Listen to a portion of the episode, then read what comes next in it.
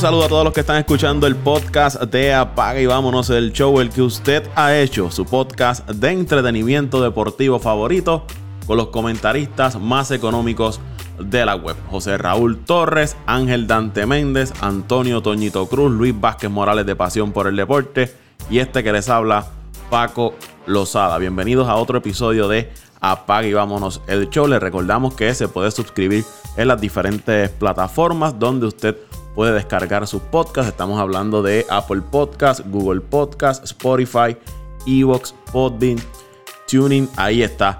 Apaga y vámonos el show. Por ahí está Toñito Cruz y José Raúl Pito Torres. Saludos muchachos. Saludos Paco, saludos Raulito, saludos a Dante, a Luisito, eh, complacidos Paco, comenzó la acción deportiva y estamos complacidos. Habemos deporte, habemos Major League, habemos NBA, ya era hora, justo y necesario. Un respiro, un respiro para nuestras vidas. Saludos, Pitín. Saludos, Paco, saludos a Toño. No, no voy a saludar a Luisito porque la verdad que nos ha quedado mal estas últimas veces. Eh, voy a saludar a mi hermano Dante porque se excusó, eh, tiene, tiene trabajo mañana temprano y como muchos sabemos, eh, y ¿verdad? los seguidores del podcast saben que, que él reside en Alemania, la hora pues no es la misma, son unas seis o cinco, o seis horas de diferencia, pero lo saludamos y lo usamos. repito, no, no voy a saludar a Luisito porque ha quedado mal. Y nada, y, vamos para adelante, estamos bien contentos con, con, el inicio de temporada. Ya comenzaron el béisbol de las grandes ligas y comienza con una nueva propuesta que se anunció horas antes de que arrancara la temporada. Y es que ahora los playoffs, la postemporada, se va a extender a 16 equipos una propuesta que se había hablado mientras estaban las negociaciones para pues, si se iba a jugar o no esta, esta temporada y era una propuesta que se había dejado sobre la mesa. Quiero entrar con eso antes de, comenzar con los temas que tenemos para hoy y recordarle a los amigos que ya están arriba dos episodios donde le damos eh, un avance de cada una de las ligas, de cada uno de los equipos en sus respectivas divisiones. Ya está arriba, lo pueden descargar. Esos dos episodios, un episodio de la Liga Americana y un episodio de la Liga nacional. Como les decía, los playoffs ahora en grandes ligas van a ser 16 equipos. Estamos hablando 8 equipos de la americana, 8 equipos de la nacional. Van a ser cuatro rondas, como ha sido desde el año 2012. La primera ronda va a ser una serie de wildcard eh, de 3-2. Todos los juegos van a ser en la casa del equipo que obtuvo mejor récord. Se acomodarían de la siguiente forma: del 1 al 8, eh, las primeras series, el 1 contra el octavo, 2 contra el séptimo, 3 contra el sexto y el cuarto versus el quinto equipo. Las series divisionales van a ser de 5-3 en formato 2-2-1. El ganador de la serie entre el primero y el, octavo versus el cuarto y el quinto, cada ganador de esa serie. Y la otra serie divisional sería entonces el ganador entre el equipo 2 y el equipo 7 versus el ganador de la serie del equipo 3 y el equipo 6. La ventaja de parque local la tendrá pues obviamente el equipo con mejor récord. Las series de campeonato serán de 7-4 en formato 2-3-2. Aquí sería el equipo que gane la serie, estamos hablando equipo 1, 4, 5 y 8 versus equipo 2, 3, 6 y 7. El equipo que gane su respectiva serie, pues entonces eh, se, enfrentarían en la serie de campeonato. La serie mundial, pues se queda igual. Liga Americana versus Liga Nacional de 7-4 en formato 2-3-2. ¿Cómo se van a repartir estas posiciones? El equipo que lidere su división van a ser los equipos 1, 2 y 3. Los equipos que lleguen segundo en sus respectivas divisiones van a ser equipos 4, 5 y 6. Por ejemplo, en el este de la americana, si los Yankees llegan primero, en la central en Minnesota, en el oeste Texas, esos serán 1, 2 y 3. Los que lleguen segundo en cada división pues serán entonces 4, 5 y 6. Para entonces el 7 y el octavo van a ser los equipos que tengan el mejor récord que hayan quedado fuera de, la clasificación, ya sea por el 1 o el 2 en sus divisiones. Aquí pueden haber dos equipos con mejor récord de la misma división, por dar un ejemplo. Esos equipos se van a llamar entonces los equipos White Card. Si hay un empate entre dos equipos de una misma división, se irá récord entre ellos. De quedar empate, se irán a, los, al récord intradivisión. Y de haber otro empate, pues entonces se iría el récord de los últimos 20 partidos. No se va a determinar un campeón de división hasta que concluya las series de segunda ronda. O sea que muchas veces se habla, los Yankees ganaron la división, los campeones de la división son los Yankees. Pues no, ya ese término no, no se va a utilizar. Este formato va a ser solo por la temporada 2020 y las series de Wild Card deben comenzar en 29 de septiembre y terminar el 2 de octubre. Es el nuevo formato para esta postemporada en la temporada de 60 juegos del béisbol de las grandes ligas. ¿Qué les parece a ustedes? A mí me parece una buena idea. Le da oportunidad a equipos que en ocasiones tienen récord ganador, que se quedan fuera de la postemporada. Además, permite a las grandes ligas generar más ingresos, eh, mejora la economía de la liga. ¿Qué les parece a ustedes?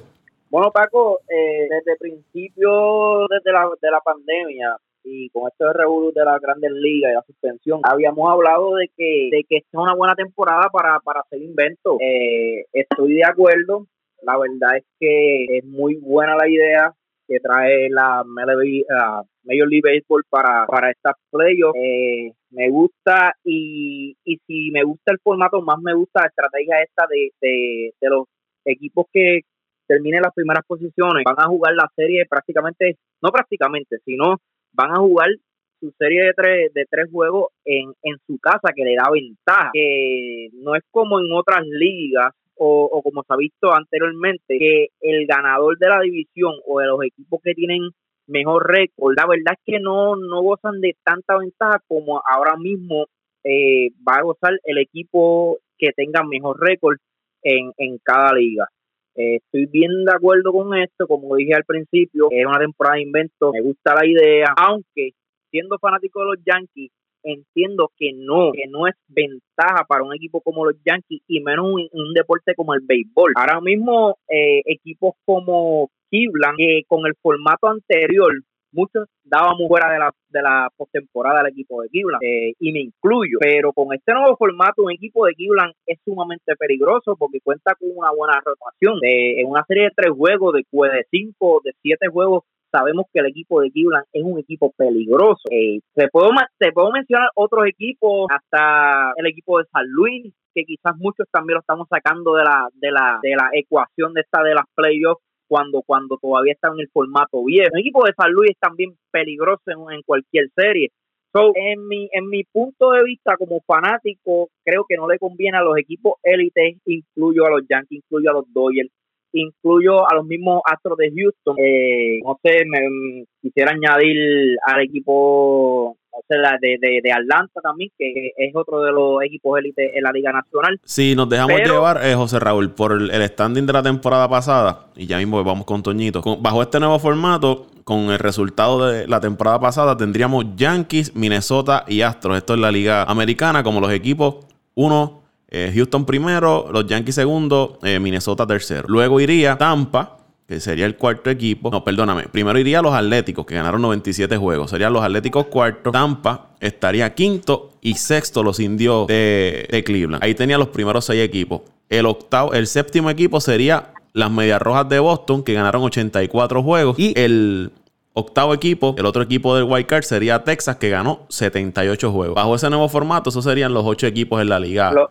los, los ocho equipos que, que entrarían. En la Liga pues Americana. Eh, de esos equipos que tocabas de mencionar, ya hablé de Cleveland, pero otro equipo peligroso son los mismos, los mismos Tampa, Paco. Un equipo que nadie se quiere enfrentar con ellos en una serie. Eh, y vamos, vamos a, poner el caso de que el equipo de Tampa entre la posición 7, 8. Los mismos atléticos. Eh, los mismos atléticos son equipos que nadie, nadie quiere enfrentarse en una serie y, equipos que, que, ¿verdad? En, mi caso yo espero que los Yankees estén entre los primeros tres puestos. Sería un poquito complicado y un poquito, eh, ¿cómo puedo decir? No, no, para mí no es ventaja para el equipo de élite, sino para estos equipos que entran en los últimos puestos y que son bastante peligrosos en la serie. Lo hemos visto en años anteriores. Acabas de decir Cleveland, eh, Oakland, y demás equipos. Y yo voy a escoger otro equipo de la Nacional, Paco, y con esto termino. Un equipo de los Nationals que, para mi, mi, mi, opinión, el equipo de los Nationals no tenía break para clasificar esta temporada. Yo entiendo que, que la baja de Rendón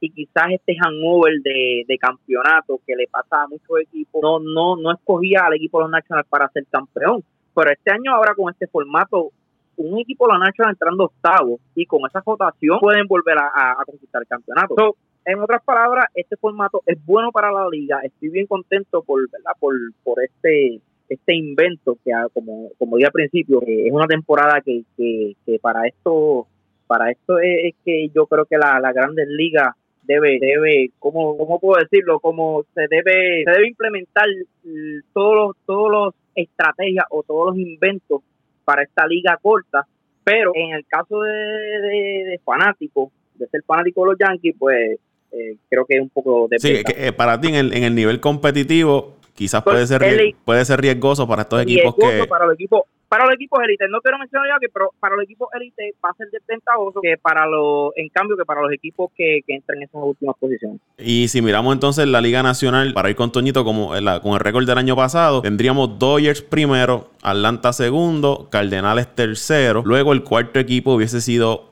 nacionales que ganaron 93 juegos, seguido por el equipo de Milwaukee que ganó ahí 89 juegos.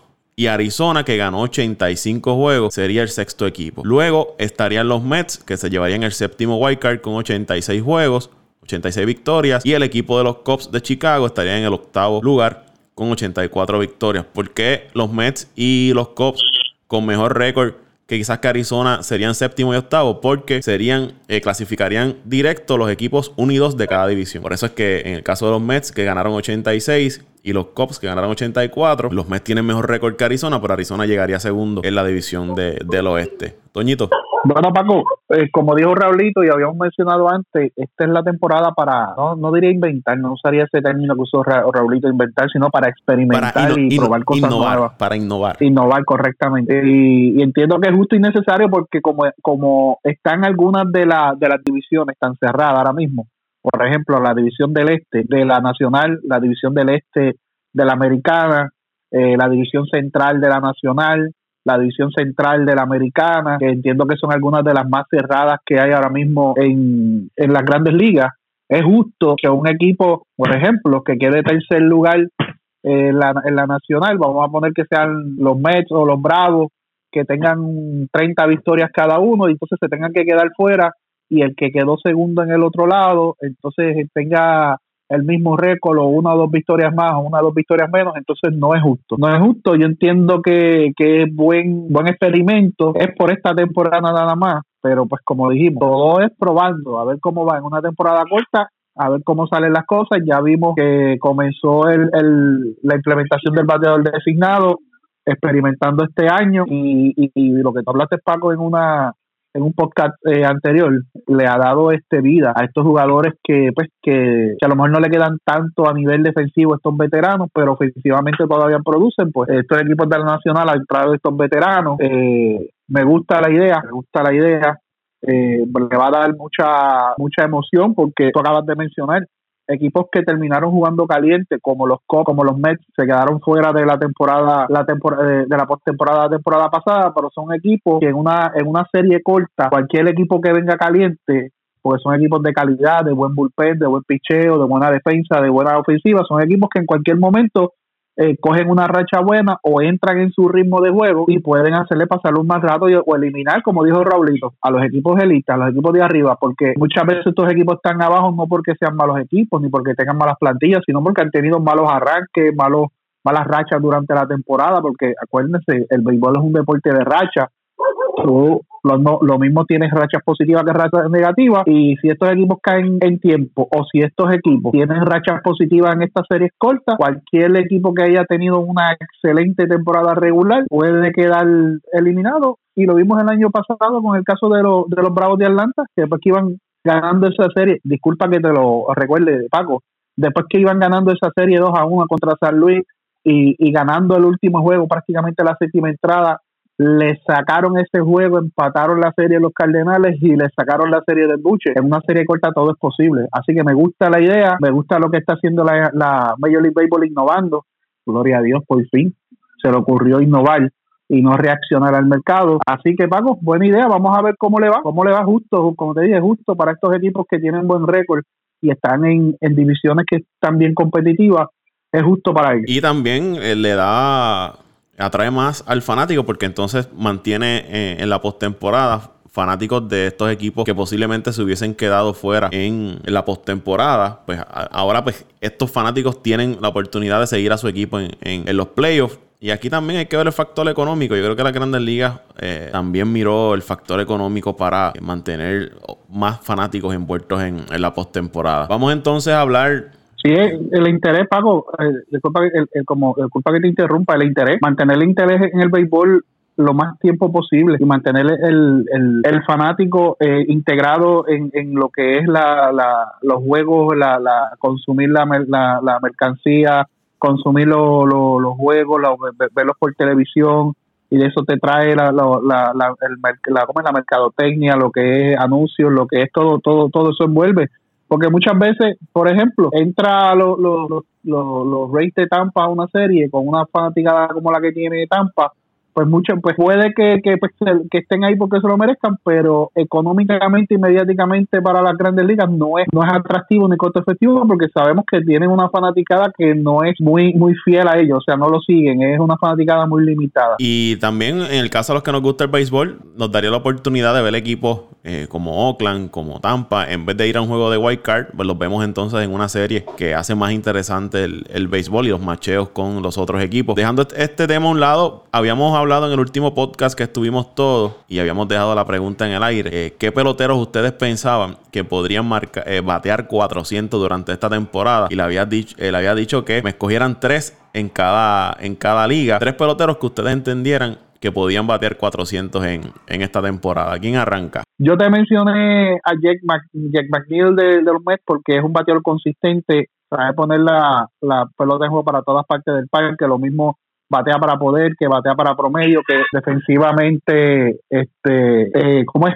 Hace swing, este, swing defensivos para, para mantener eh, vivos los turnos y, tratar de conseguir un mejor picheo para batear. Por esa razón le escogí, te mencioné Ronald Acuña, eh, que me gusta por, pues, por la consistencia, aunque tú mencionaste pues que lo habías visto inclinándose más a hacer un swing para, para pues para sacar pues, para dar cuadrangulares pero yo te mencionaría, eh, por lo menos en la nacional, el Jeff McNeil, te mencionaría Ronald Acuña y te mencionaría el pupilo de, de, de Raulito Cristian Yelich. Son los que a mí me gustan, por lo menos en la nacional, eh, para poder eh, completar esa o concretar esa, esa, esa marca de los 400 en 60 juegos. La americana, pues ahí hay un poquito más complicado porque ahí pues hay mucha más ofensiva de larga distancia, no tanta ofensiva de promedio, pero pues te, mencionaría Mike Trout, eh, así por encima. ¿Quién más te podría mencionar? Te podría mencionar Francisco Lindor, que se espera una gran temporada de él.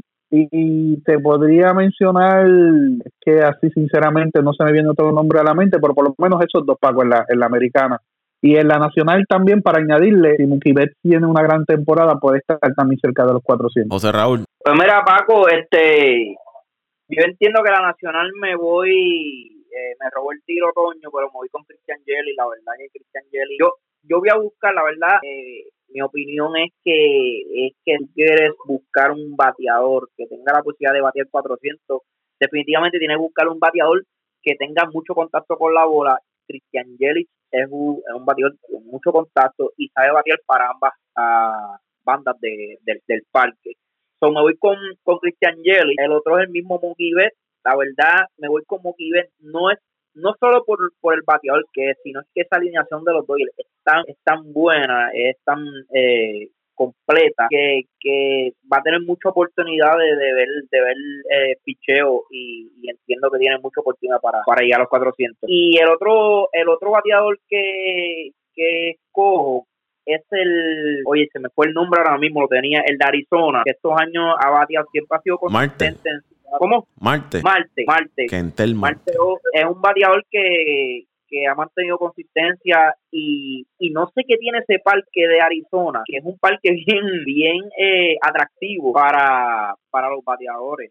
La verdad es que, que hemos visto muchos peloteros, bueno, desde Paul Goldsmith, entre otros más. La verdad que, que este, este parque de Arizona es un parque bastante que, que peculiar que, que tú veas bateadores de, de promedio, de promedio alto. Eh, la americana me iría con, oye, te voy con uno mis, Yankees, o me voy con, con Gleyber Torres. Creo que Gleyber Torres tiene el material para, para tener una, una temporada de 400. Eh, y el mismo caso de Mookie tiene una alineación bastante completa, debe ver debe tener la oportunidad de ver muchos picheos durante la temporada. El otro es Francisco Lindor, que creo que va a tener una temporada demasiada, demasiada de, de, grande. Eh, el puertorriqueño Francisco Lindor. Y en tercer lugar me voy con, me, me, me molesta un poco escoger eh, este jugador porque es del equipo de Boston, pero la verdad es que su consistencia es, demasiado buena y es el, campo corto Sander Bogart. Aquí hay, que mirar también eh,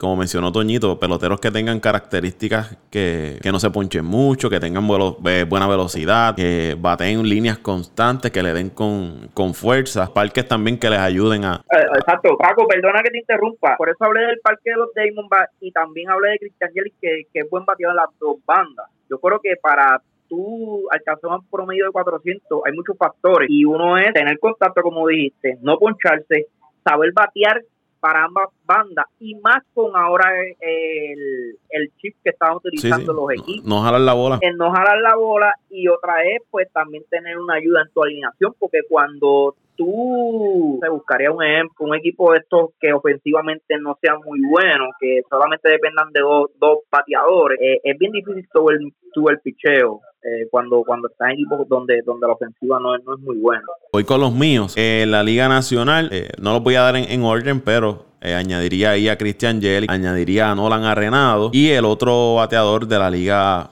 Nacional puede ser, vamos a ver, me voy con José Raúl, me voy con Marte del equipo de, Arizona. Esos serían mis tres, Jelic, Arenado y Kentel Marte del equipo de, de Arizona. Oye, y tocaste ahí Arenado y yo yo yo quiero ver tu tu opinión, el, el por qué escogiste a, Arenado. Y, y, y, creo que sabemos cuál es, la, tu opinión. ¿Cuál es tu, opinión de, de, acuerdo a, Arenado? Está en un parque que, que lo beneficia como, como bateador ha sido consistente durante toda su carrera. Y el, y el americana, Paco, ahora vamos a la americana, vamos a ver. La americana, voy a incluir aquí a José Altuve, del equipo de, de los Astros de Houston. Tengo también, eh, podría añadir a DJ Lemagio del equipo de los Yankees. Serían dos. Y en tercer lugar, voy a incluir a el señor Mike Trout, pero le voy a poner un asterisco porque todavía él dijo que iba a jugar, pero está esperando un hijo junto a su esposa y posiblemente cuando su esposa dé a luz, él vaya a ver el nacimiento de su hijo, puede que entonces se pierda parte de, de la temporada. Así que voy a poner a Lemagio, al Tuve y voy a añadir uno en caso de que Mike Trout pues entonces se pierda la parte de la temporada que sería... Oye Paco, pero yo creo que eso no es de desventaja lo de Trout porque si él llega a los turnos oficiales sería hasta, hasta una ventaja para él. Hay que ver cuáles son los turnos oficiales que, que requiere la liga para, para este ¿verdad? Contar el, el, promedio. Que si trae un ejemplo, juega 40 juegos, puede, puede bater 400, ¿sabes? entiendo que hay que ver, o, yo me imagino que la mayor parte del tiempo es el, el 60% de los turnos de, esa estadística, la verdad no sé, no sé si Toño ahí me puede ayudar, que, un poquito más de experiencia que yo en cuestión de estadística, pero, pero yo me imagino que, que jugando 40 juegos tú tiene la oportunidad para, para ser campeón bate. Y a mí se me, déjame añadir a la, este, a la lista a la imagen sí, a la imagen, este, a mí se, no se venía a la mente, no creo que Altuve llegue a las marcas de los 400, tampoco me sorprendería que lo haga, oye, pero estamos dejando afuera a un, que está en edad, pero en esta temporada se ve en gran forma a Miguel Cabrera quién sabe si tiene un repunte esta temporada y si está completamente saludable. Eh, hay mucho, hay mucho talento. Este y en una temporada corta cualquier cosa puede suceder. Y, y no lo mencionamos, por ahí un muchacho que, pertenece al equipo de Minnesota, el campo corto, es dominicano, la verdad que, que es un macetero y el año pasado creo que estuvo en los 300, 300 largos. No estoy hablando de Nelson, Nelson Cruz, el campo corto. Jorge Polanco. Jorge Polanco. Bueno, dejando entonces a un lado el tema de los 400, vamos a ir quiénes entienden ustedes que van a, ganar la división, aunque ya pues ahora es, con este nuevo formato sería distinto. ¿Qué ocho equipos ustedes entienden en cada liga estarían avanzando a, la postemporada? Dos de cada división y dos equipos de, de White Card. Toñito. Bueno, vamos por la nacional. Eh, yo entiendo que en la, en la nacional, eh, en el este está bien apretada la cosa. Eh, yo te diría que yo daría para entrar a los Mets y a los Bravos, unidos, ningún orden específico, a pesar de, de, las bajas que han tenido los Bravos, me gustan los Bravos. Eh, te diría que en el oeste eh, yo te daría pues a Arizona y a los Dodgers sin, sin menospreciar a San Diego que viene mejorando. En la central, yo te podría decir en la central, te diría, lo siento, Raulito, a los Cubs y a los Rojos de Cincinnati. ¿A los qué? Espérate un momento. Óyeme, Gol ganando la división. sí. No, no, no, él, no, lo, está dando en orden. Te estoy diciendo sin orden específico los que yo entiendo que van a entrar. Ok. O sea, sí, no te sientas aludido ni ofendido. Bueno, como tú me, como tú habías dicho en, en uno de los comentarios en el chat, que es bueno que, que nadie ponga a tu a tu Mets como favorito. Pues es bueno que Milwaukee, oye, Milwaukee lleva dos años siendo un equipo eh, no underdog, pero los, los expertos los, han- los han puesto fuera de las playoffs los últimos dos años. So, Sí, sí, te sí, por eso, por eso es que me gusta que menosprecien a mi equipo, porque cuando entran, pues son sorpresas para todo el mundo, menos para mí. Eh, Te a faltan los dos. wild card, Los dos del White Card. ok, los, los wild card, ahí te daría entrando a Filadelfia y en el otro lado te daría entrando a San Luis. Esos serían mis ocho equipos en la, en la nacional. Eh, Mets, Bravo, eh, Diamondback, Dodgers, Rojos, Cubs, Phillies y Cardenales. Esos serían mis ocho equipos en la nacional. En la americana, en el este, eh, daría Yankees y Tampa Bay. En la central, daría Minnesota. Y el segundo lugar está un poquito, poquito duro, pero eh, entiendo que Cleveland va, va a entrar 1 y 2. Minnesota y Cleveland. En el oeste, pues ahí tendría Astro y me voy con, con los Atléticos. Serían unidos. Para el White Card, es que se pone la cosa difícil, Paco, porque de ahí para abajo todos los equipos pueden estar bien parejos, pero para el White Card, eh, yo te daría a los Chicago White Sox. Me gustan los Chicago White Sox con los movimientos que hicieron esta temporada. Y me gustan también los Angelinos de Anaheim para, para el White Card, porque están los otros dos White Card. Esos son mis ocho equipos en la, en la americana. Sin menospreciar a Boston, que, que aunque tenga ten- tuvo las bajas que tuvo, eh, tiene todavía muy buena alineación. Eh, la interrogante de Boston va a ser el picheo, ya que el PCL no está, son por lo menos en una temporada de 60 juegos pues, son por lo menos 5 o 6 victorias menos, que eso en una temporada corta afecta. Eh, sin menospreciar en la central, eh, en la central no hay nada más. Eh, ¿Dónde está el otro equipo? Eh, me perdí, en la oeste. En la oeste. Eh, sin menospreciar a Texas tampoco, que eh, pues si sus lanzadores veteranos hacen buen trabajo pueden dar buena sorpresa, pero esos son mis ocho elegidos. Yankees, eh, Rays, White Sox, eh, eh, Indios, eh, eh, Twins, Atlético y los Astros de Houston.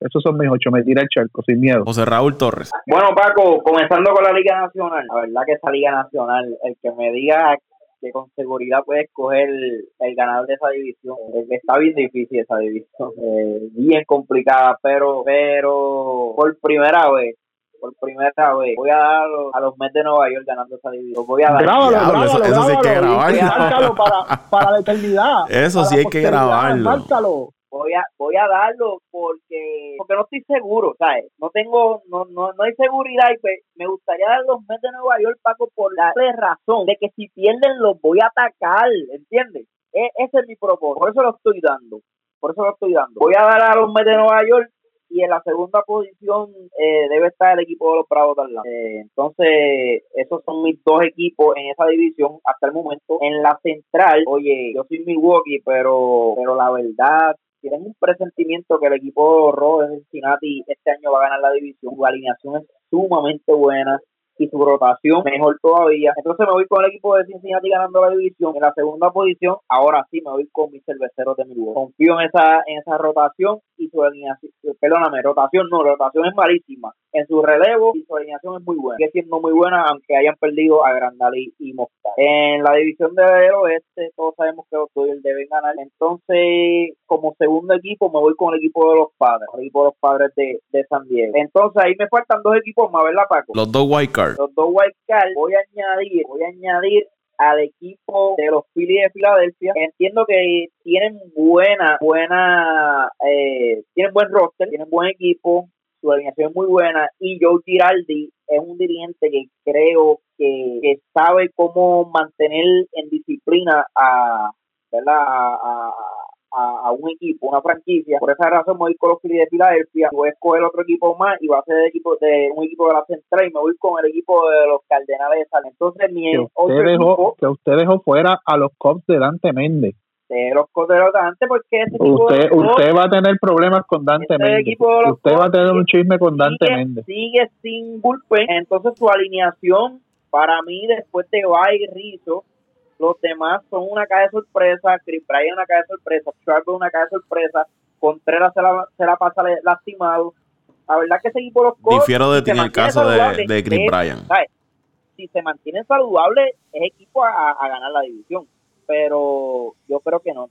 Yo creo que, que no se van a mantener saludables y su picheo ya no es el mismo de hace, de hace 3 a 4 años atrás. Por eso es que me voy con. Estoy dejando fuera a, a- perdóname, a los equipos de los. Entonces, mis ocho equipos son los Mets, los Phillies, eh, los Bravos, eh, los Reds, los Milwaukee, Cardenales, los Dodgers y el equipo de los Padres. Pasando a la Liga Americana, por supuesto, no hay que pelear mucho. División del Este va a ganar el equipo de los Yankees de Nueva York con el mejor récord de la liga. Le sigue el equipo de Tampa Bay y ahí me quedo. Son los primeros dos equipos. En la división central debe, debe ganar el equipo de los Twins de Minnesota. Me voy con ellos en la primera posición. Y en la segunda posición me voy con los indios de Cleveland. Y en la división de oeste escojo a los Astros de Houston. Y en la segunda posición me voy con... Oye, esta división no está tan fácil, está tan fácil. Wow. Me voy con, los- con los, los Ángeles Angels como, como segundo equipo. Entonces me quedarían dos equipos más.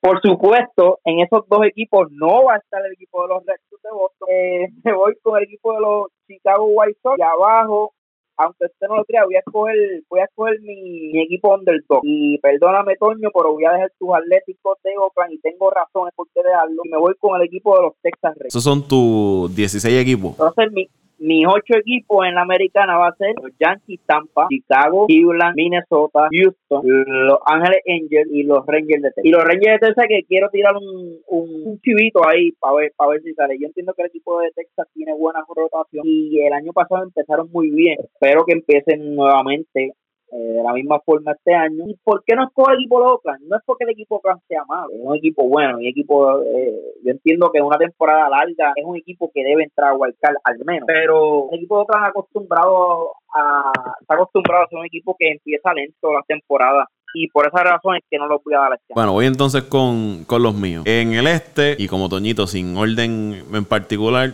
yo daría a los Bravos de Atlanta y a los Nacionales de Washington. Pero aquí la diferencia entre Mets, Bravos, Nacionales, Phillies, no me sorprendería que la diferencia entre cada uno no sea más de dos juegos. Una división bien, bien luchada y, va a ser cerrada. Pero me voy con los Nacionales y Bravos. En la central son los Rojos y el equipo de los Cardenales de San Luis sería mi unidos en la central. En el oeste me voy con los Dodgers y con el equipo de los Padres de San Diego. Serían mis seis equipos de división. Wild Card. Voy a incluir a los Mets de Toñito y al equipo de los Diamondbacks de Arizona. Estos serían mi- mis ocho equipos en la Liga Nacional. Bravos, Nacional, Rojos, Cardenales, Dodgers, Padres, Arizona y los Mets de Nueva York. En la Americana tengo a los Yankees, tengo al equipo de Tampa, tengo a Minnesota, Indios de Cleveland, Astros de Houston, a los Atléticos para el White Card. Voy a incluir al equipo de las Medias Blancas de Chicago y mi octavo equipo, aunque me gusta mucho el equipo de los Angels por la llegada de Rendón, teniendo a Trout y posiblemente Otani esté recuperado de su lesión, pero me voy a ir con las Medias Rojas de Boston. Voy a incluir a las Medias Rojas de Boston en, en ese White Card. Sería Yankees, Tampa, eh, Indios, Minnesota, Houston, Atléticos, Medias Blancas y Medias Rojas de Boston. Esos son mis ocho equipos. eh, la americana y mis 16. Entonces tú estás dejándome, tú estás dejándolo a, a Minnesota. No, no, no. Minnesota. perdóname, tú dejaste a alguien por ahí, este, esos equipos favoritos. yo tengo No, él dejó a, a Anaheim. Lo que, lo que pasa, Raulito, es que después de esos equipos que estén supuestos a ganar las divisiones, el wild card en la americana está bien abierto. Puede ser para Anaheim, puede ser para Texas, puede ser para lo- los Chicago White Sox, puede ser para, para Boston.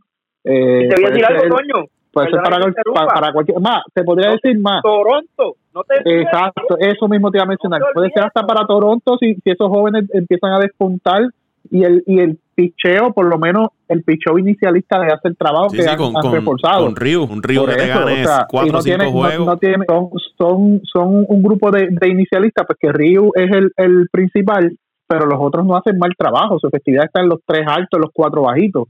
O sea, y si es como y si es un equipo que te anota de cuatro de 3 a 5 carreras por juego y tú tienes un, un pitcher que te permite entre 3 a 4 carreras por juego, tienes grandes posibilidades de ganar, ¿me entiendes? Igual que el equipo de Texas, que tienes iniciadores que no son mega super no iniciadores. Son malos, tienen veteranos. Pero te, te ganan juegos. Tienen, tienen a Lance Lynn, lo que pasa es que Lance Lynn ya está entrando en, en, en en, en, edad. Tienen, ¿cómo se llama el, el que llevo de Cleveland? Que siempre Kluber, tienen, a Lance, tienen a Kluber, tienen a tienen a Kluber, tienen a, tienen a al de Minnesota, que, a Gibson. llegó en cambio a Gibson. Tienen, tienen el problema, el problema va a ser, el, el, el problema de estos equipos es el bullpen. El problema de estos equipos es cómo venga su bullpen, porque su bullpen no necesariamente eh, eh, son son eh, lanzadores que estén establecidos, que sean consistentes. Ese es el problema que va a ser de estos el bateo, Y hay que ver el bateo de, Texas, porque no... no Texas también en la ofensiva, no. La ofensiva de Texas no me gusta. Pero no te podrías este sorprender de que, de que entren por el wildcard. No, ellos, ellos tienen Lance Lynn, Jordan Lyles, Kyle Gibson, Corey Kluber, Mike Minor tienen cinco abridores que te dan de cuatro a seis entradas. Bueno, consistentemente. Que te den cinco entradas y, que tú consigas por lo menos cuatro o cinco relevistas que te lleven ese juego hasta que, que un inicialista te dé cinco a seis entradas. Siete, ocho y nueve, usted las resuelve con tres lanzadores, un lanzador cada, cada entrada tiene grandes posibilidades. Lo que le va a faltar a Texas es ofensiva. Es lo mismo que, le puede venir faltando eh, otro equipo que tiene que tiene buen buen equipo que eh, le puede venir faltando es a, Toronto si los jóvenes no no repiten temporada. Por ejemplo, Bobichet, eh, Cabambillo, eh, Guerrero Junior, ¿me entiendes? Si no repiten temporada, pues van a tener problemas porque necesitan anotar carreras porque aunque su cuerpo monticular inicial, los iniciadores, son de buena calidad, su, su bullpen no es el mejor y necesitan anotar carreras para que si su bullpen falla y le hacen una o dos carreras, pues tengan ventaja o puedan remontarle las últimas entradas.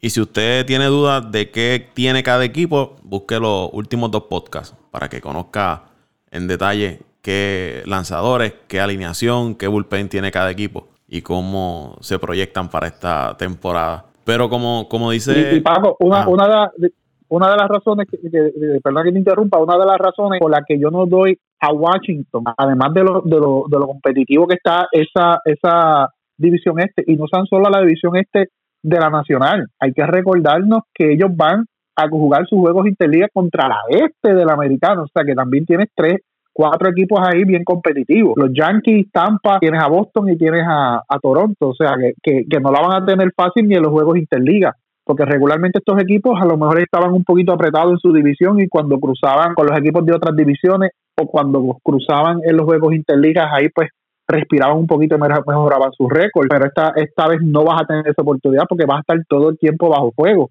Ahí el equipo menos difícil y yo te diría que, que, tú no te puedes confiar mucho porque han ido mejorando su plantilla con jóvenes y veteranos jóvenes, eh, eh, son los Marlins pero no te puedes no te puedes eh, confiar porque Paco ya tú sabes que a los Marlins lo que es a los Mets y a los Bravos le hacen pasar un mal día todos los años. Verá, y Toño, yo en ese dato de los Nationals, la verdad es que es que como habíamos dicho al principio, no se sabe quién quién pueda ganar esa división porque todos los equipos son buenos. Hasta Miami no debe ganar la división, pero no te sorprenda que hasta puede que haga daño, que haga daño, que haga daño. Que no, que no entren los, no deben entrar los ocho, pero no te, no te sorprenda que estén hasta cerca y que, en algún momento de la temporada estén metidos en ese grupo. Y no, y que, y que, y que, y cuando llegue el momento clave de la temporada que tú necesites tu juego, ellos ellos tengan una buena racha o entren en ritmo de juego y te hagan daño y te ganen los juegos importantes que puede suceder porque tampoco tienen mal mal mal mal staff de pichero, pasa que un staff de pichero joven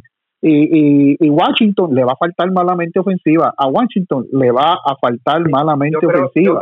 Yo creo, que Washington la ofensiva ya no, desde el año pasado no era muy buena. Yo creo que, que aprovecharon un Juan Soto y una temporada grande de Rendón y que Eaton estuvo saludable. No, no, no, es que sea suerte, pero sino que todo, todos los planetas se alinearon el año pasado para los Nationals. Yo no lo veo este año así. Y, y yo soy bien creyente a esto de, del hangover eh, eh, Boston ganó el 2018 y qué pasó el año pasado. Eh, antes de eso ganaron los los los, los de Chicago y los Astros. Bueno, los Astros se han mantenido como equipos buenos, pero ha habido muchos equipos que ganan un año y luego, no sé, entran con un poco de confianza. A, mí lo que me gusta de, del equipo de los Nationals A mí lo que me gusta del equipo de los Nationals es, su picheo. La ofensiva pues va a estar en duda y ahora más que Juan Soto eh, dio positivo a COVID, que va a estar fuera varias semanas. Pero su picheo me gusta, creo que es un picheo de 3, 4 iniciadores. Que, lo, sí, que los puede mantener, que los puede mantener ahí en, juego. Pero dependen de jugadores jóvenes. Eh, en el caso de Turner, Robles Kibum, que entonces se hagan cargo de la ofensiva, porque sin Rendón que se fue a los angelinos y ahora con Juan Soto fuera por el COVID, pues van a necesitar e-, esa ofensiva y, y, Zimmerman ya no va a estar.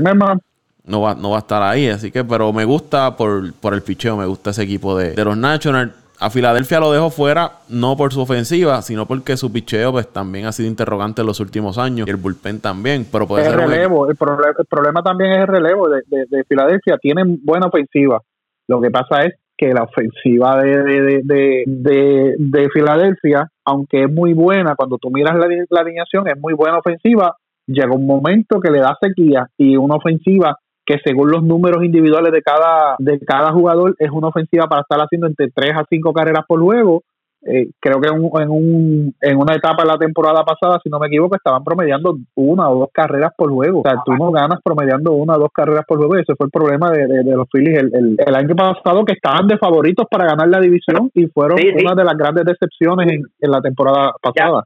Ya, yo di un dato de por qué yo puse a los Phillies. Una es George Girard, la otra es que yo creo que Ron, eh, Ron Harper, Harper es del Chicago. Este, Bryce, Bryce Harper va a tener una temporada bien grande a mi entender. Y esas son las razones, pero pero sí, sabemos es una división bien difícil de, predecir. Como digo, Paco, los Nationals tienen un gran picheo.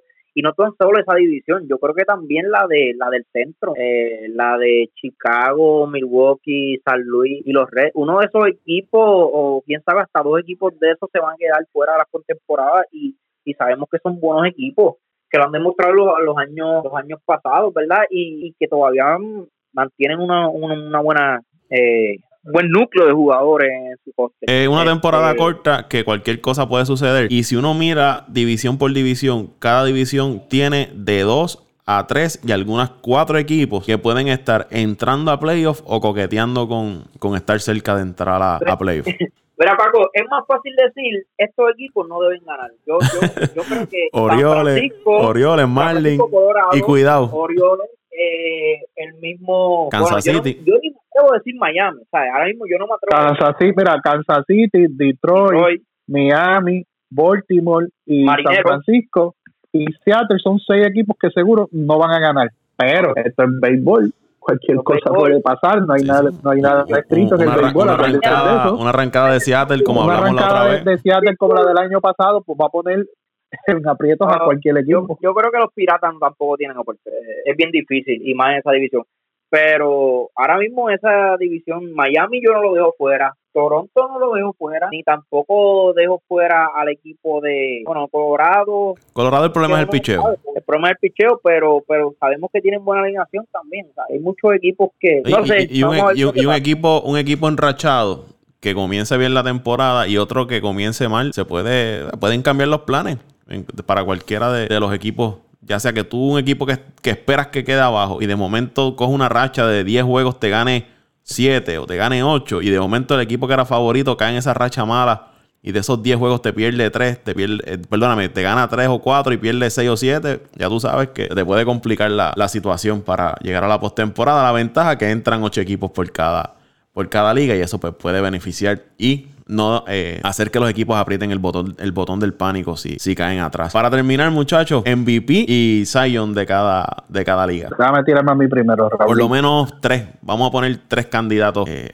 para hacerlo, pues, obviamente un poco más abierto. Bueno, Zion, Zion. En la Liga Nacional, yo escojo para ser fuerte candidato, escojo a Dagrom nuevamente. Se ve muy bien en la en los juegos eh, de, de, de, de interescuadra aunque pues vino lastimado, estaba programado para lanzar el primer juego, escojo a Dagrom, escojo a Mike Soroka, que el año pasado yo entiendo que fue un candidato fuerte y puede repetir este año, me gusta cómo lanza ese muchachito. Eh, de ahí, Churchill, lo que pasa es que Churchill el equipo no lo va a ayudar en victoria y eso puede ser una, un punto en contra de él sea, una desventaja de Chelsea. Eh, Kershaw está lastimado, va a perder bastante tiempo, o sea que ya no hay, ya no hay oportunidades para él, tendría que venir demasiado duro. y así en la, la nacional no hay otro lanzador así que sea bien dominante, así que tú puedas decirle este, es consistentemente dominante a menos que el profesor Hendricks o Lester tengan una super temporada, pero de así en la, en la nacional no hay no hay otro más. Eh, la americana, vamos a los MVP, a los MVP de la nacional. Yo pues te daría como candidato a, a, Christian Yelich nuevamente. Eh, me gusta también en la americana el Marte para tener buena temporada otra vez, eh, perdón, en la nacional para tener buena temporada otra vez y pues no sé, vamos a, es que verdaderamente ha sido otro jugador de impacto, de impacto, de impacto, vamos a, vamos a postular a, Javier Báez porque ha venido mejorando y, el año pasado tuvo una buena, muy buena temporada. En la americana, para, para Sayón, que para mí va a ser el Sayón, va a ser Gary Cole, los Yankees le van a ayudar a obtener muchas victorias con esa ofensiva. Eh, Justin Verlander, va a retomar su forma y el año pasado estuvo en su forma y, estuvo en el premio. Y, otro que me gusta, eh, lanzador de la, de la Liga Americana, eh, yo te diría que a veces este se pone menos o esto inconsistente, pero no me va a tirar más más, me quedo con esos dos que son los, los más seguros, este Verlander y Cole, a menos que otro venga y tenga una temporada de despunte por lo corto de la temporada. Para los más valiosos, eh, me gusta en la americana para más valioso. Eh, oye, yo dejé a Mookie Betts fuera. Espera, anótame a Mookie ahí, que ahora pensando, todavía no me acostumbro que están los Dodgers, creo que está en, Boston. En la, en la americana para más valioso, pues Mike Trout tiene la temporada completa, ese siempre hay que tenerlo ahí. Eh, yo te diría Altuve, tienes que incluirlo ahí porque siempre pone buenos números. Y otro para jugador más valioso, eh, yo te voy a dar uno de los muchachitos nuevos de, de Toronto. Me gusta mucho lo que hace Cavan Biggio. Vamos a ver si tiene un, repunte esta temporada. Me gusta, me gusta lo que lo que hace. Eh, esos serían mis, mis candidatos. Vamos a dos, dos lógicos y, y, un, y, un, y un tajo, como dirían en, en el ámbito hípico.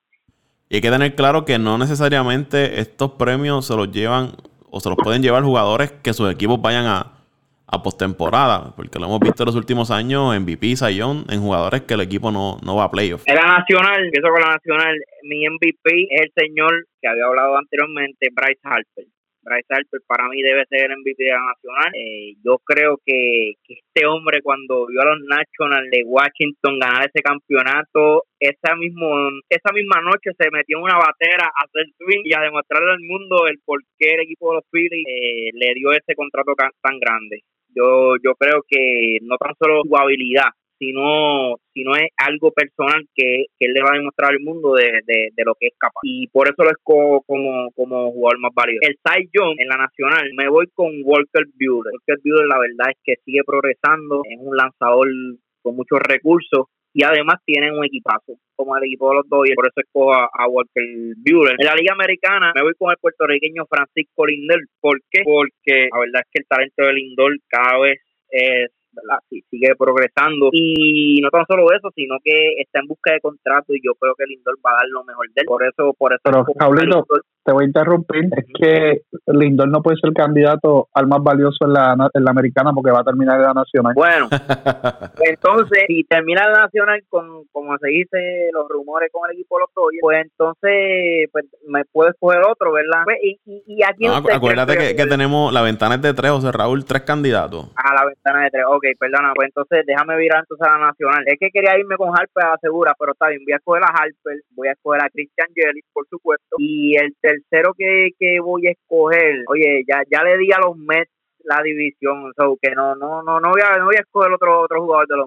Oye, puede, puede, puede ser un, en el caso de un lanzador que sea Sayón y jugador más valioso. No, no, no, yo no creo que esa va a ser la, la, la situación. Bueno, puede, puede ser el, caso de Cole en, los Yankees, puede ser el caso de Cole en los Yankees. Y, de Grom con los Mets. Tiene por lo menos de seis bueno, de Grom con los Mets, todo va a depender del número de victorias que obtenga en esta temporada corta pero me voy con bateadores, en mi caso me voy con bateadores. Me voy con Harper, con Jelly, y ese último voto se lo voy a dar, es difícil dejarlo fuera, me voy con, con Nola Arenado, voy con Arenado. Entonces, en la liga, voy a seguir con el MVP entonces, en la liga americana me voy con Lindor, como ya había dicho, me voy con el señor Aaron George como mi segundo candidato y por supuesto con tercer candidato no se puede dejar el que deje fuera al, señor Maestrao la verdad es que es que es que no sabe de béisbol. Eh, ese es mi tercer candidato en el Cy Young en la Liga Nacional con Walker Buehler. Mi segundo candidato, por supuesto, Jake Condigron. Y el tercero me voy con el señor Woodruff para escoger otro de mi voz, el lanzador Burrus, que demostró el año pasado, lo vieron en playoff, lo que es capaz. Entiendo que este año tiene potencial para, para un premio de Sayón. Y en la Liga Americana, por supuesto, me voy con Gary Cole, con mi primera opción. Segundo, eh, y no es Justin Bieber, es el otro Bieber, lanzador de, de, los indios de Cleveland. Y en la tercera posición voy a escoger a... Wow, esa tercera posición, no, no, no no voy a escoger ningún jugador de los Astros. me voy con, me voy con. Wow, así estás. Con Yolito, el de los White. Ok, yo me voy a ir con el, los Sayón de la. Voy a coger, escoger tres eh, candidatos en la Liga Nacional.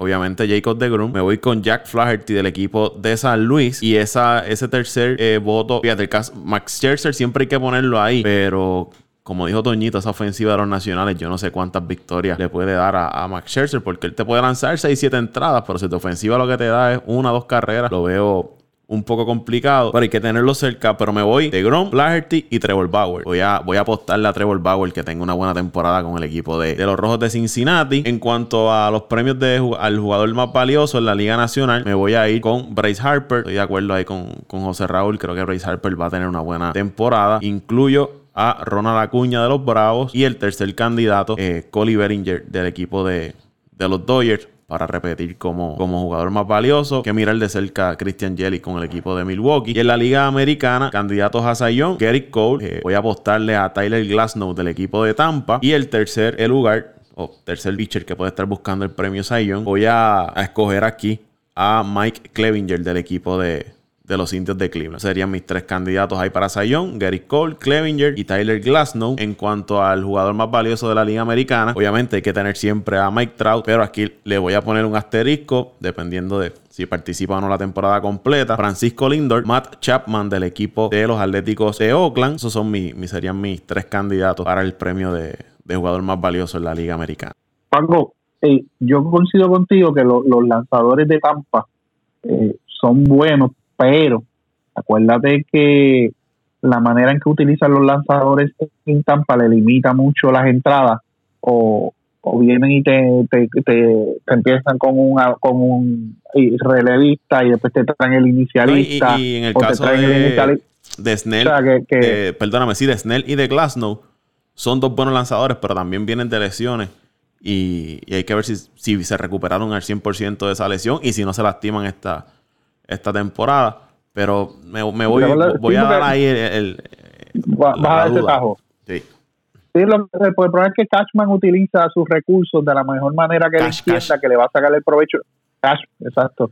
Eh, ¿Quién es Cashman? ¿Dónde saca el Cashman? De los Yankees. Eh, Cashman es el general de los Yankees. Ah, de los Yankees. Oh, eh, qué mala palabra yo dije. Este, eh, y él lo utiliza eh, sus recursos de la, de la mejor manera que entienda que le va a sacar el mayor provecho para obtener victoria. O sea, que, ese, esa es la, único, la única limitación que yo le veo a los lanzadores de Tampa, a menos que este año juegue la pelota como es, pero porque es una temporada corta.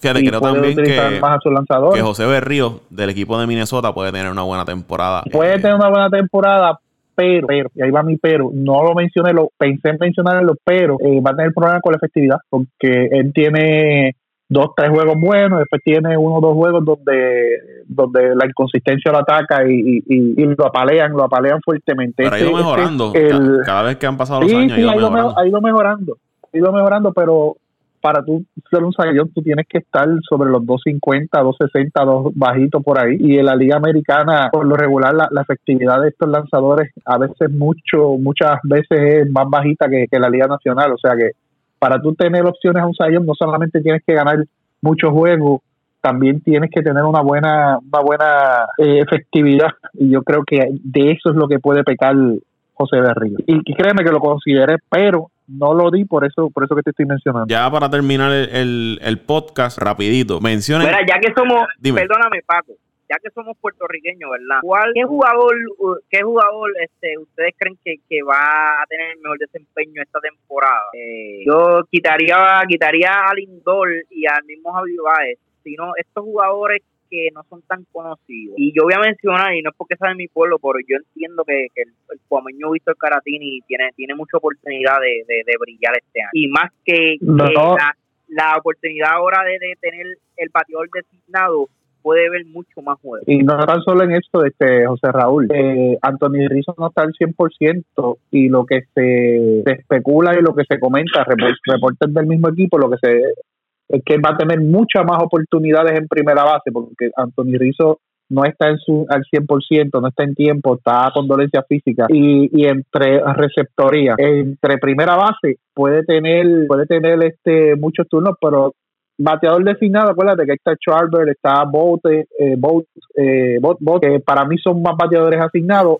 Y hay que ver también la, estrategia del dirigente. Ya no está John Madden ahí, que le gustaba siempre alternar jugadores. Hay que ver si Ross sigue con esa filosofía de alternar sus jugadores en todo el cuadro y darle oportunidad a todo el mundo o se va a quedar fijo con, una alineación todos los juegos. Hay que ver también ese factor. Pero por lo menos en principio le va a beneficiar el que Rizzo no está al 100% y, y no lo que leí era que no estaba para comenzar la temporada. No sé si el estatus ha cambiado en estas últimas horas, estos últimos días, pero se va a beneficiar de, de, de, de eso de que le mencioné de que Rizzo no está al 100%, más con los días que le toque que le toque la, este, la receptoría. Acuérdense que él es el, el, el, receptor exclusivo de, de Darvish, de Yu Darvish.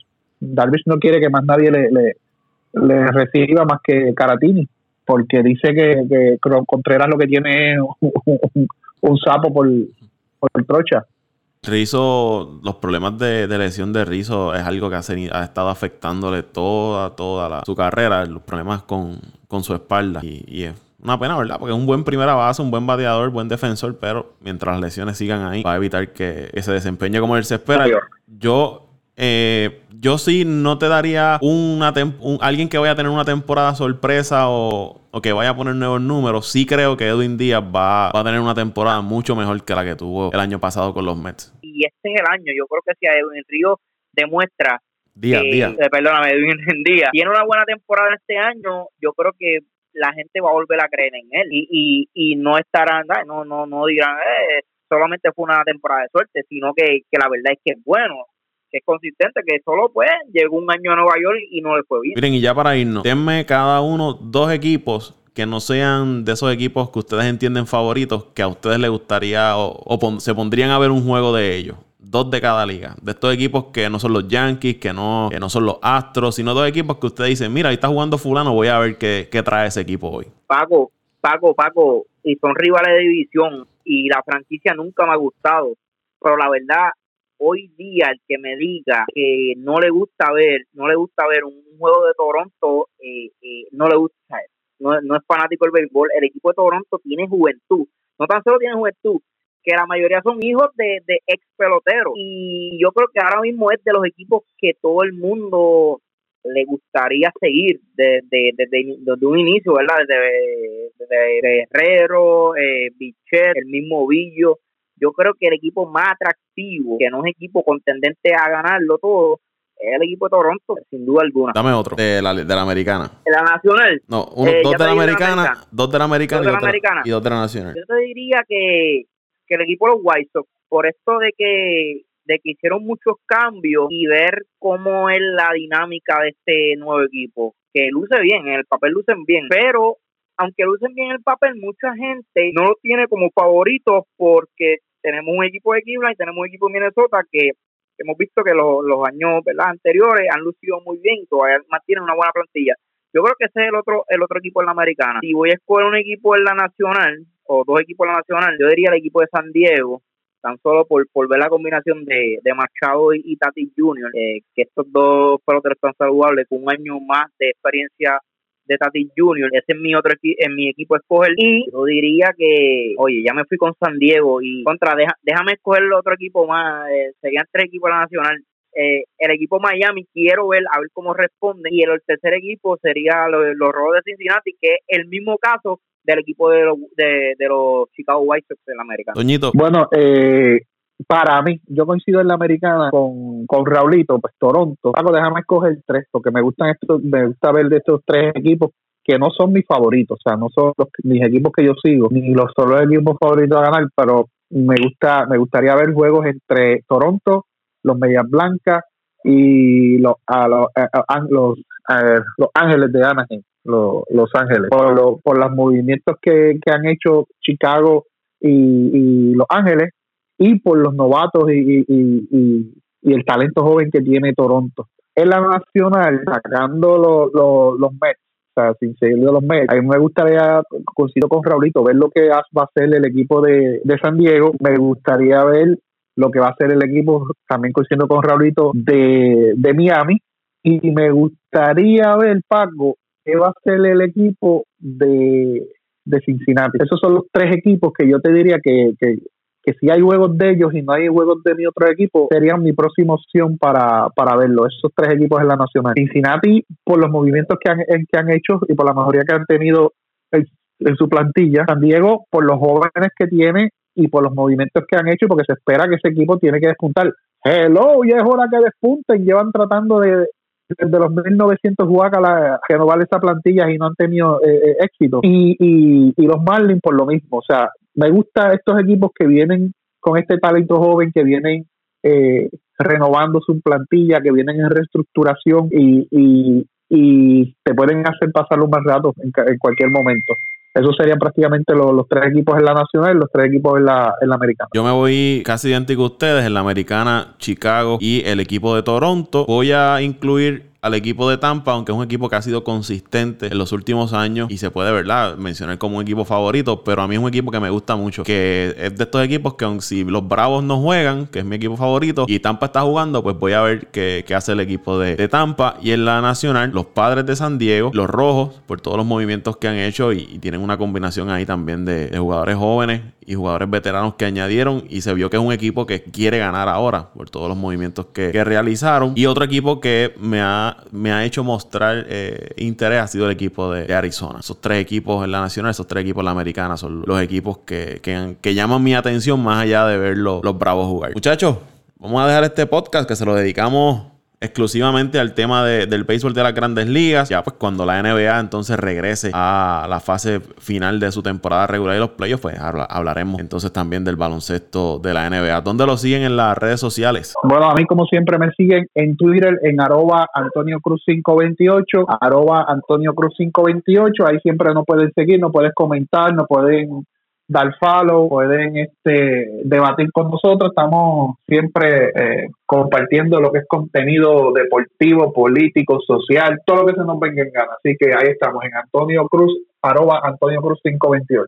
Arroba Pito Torres 821, CR Torres Santiago. Sí, este, estamos, estamos, estamos el día, estamos el día en Twitter y, y Facebook, tratando de seguir información de mi equipo como hace Toño, que sube la información de su equipo, pues yo subo de los... yo, antes de dar mi red social de Twitter, yo creo que aquí va a haber alguien cuando regrese al, podcast que no va a estar muy contento por todo lo que aquí se habló y, predicciones en su contra de, del equipo al que sigue. Cuando el señor Ángel Dante Méndez llegue por ahí y vea todo lo que hemos hablado en contra de sus cops, no va a estar muy, muy contento que digamos. Pero como no estuvo aquí, nos servimos con la cuchara grande. Ahí me siguen en Twitter en arroba Paco Lozada PR, arroba Paco PR. Ahí pues pueden encontrar información sobre los distintos deportes, noticias que rompen en último momento. Pues las voy posteando ahí en arroba Paco PR en Twitter. Gracias a todos por la sintonía. Suscríbase. Gracias por descargar el podcast. Recomiéndeselo a sus amigos y familiares. Deje su comentario. Deje su rating, su review. Así nosotros sabemos si le gusta o no